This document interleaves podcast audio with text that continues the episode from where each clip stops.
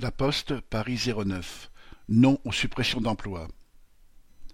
Avec la disparition du timbre rouge, La Poste entend accélérer encore le rythme des suppressions d'emplois dans la branche courrier. Rien que sur Paris, plusieurs réorganisations sont au calendrier des prochains mois. C'est le cas au central du neuvième arrondissement. Même si la Poste ne distille les détails de son projet qu'au compte-gouttes, ce qui en filtre est suffisamment alarmant pour alimenter le mécontentement.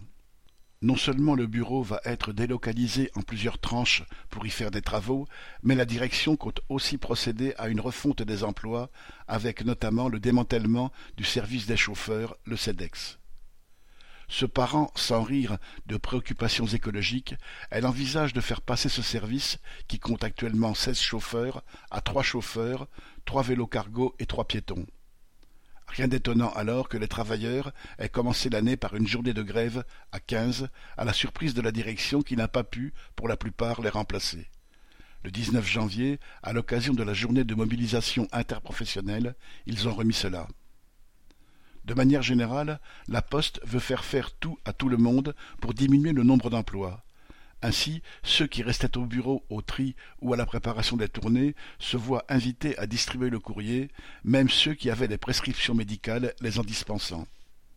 Le traitement des lettres recommandées, qui dépendaient d'un service dédié, passe progressivement au facteur. Ce service va en conséquence passer de onze à cinq personnes. Ceux qui s'inquiètent pour leur avenir s'entendent dire Il vous reste Pôle emploi et à ceux dont la Poste estime qu'ils n'ont pas le profil pour le poste qu'ils occupent pourtant, il est demandé d'envisager, citation, un autre projet professionnel. Le même bâtiment comprend les services de distribution des premiers et deuxième arrondissements qui étaient autrefois à la Poste du Louvre, aujourd'hui reconvertis en hôtel de luxe. Eux aussi sont appelés dans quelques mois à une réorganisation semblable et ont donc tout intérêt à se joindre sans attendre aux réactions de leurs collègues du neuvième. Leur participation par services entiers à la grève du 19 janvier va dans ce sens. Les sujets de mécontentement ne manquent pas, avec la question des salaires, qui sont à peine au-dessus du SMIC, et le refus d'être obligé de courir d'un point de distribution à l'autre à un âge avancé.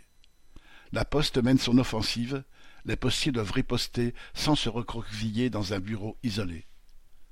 Correspondant Hello.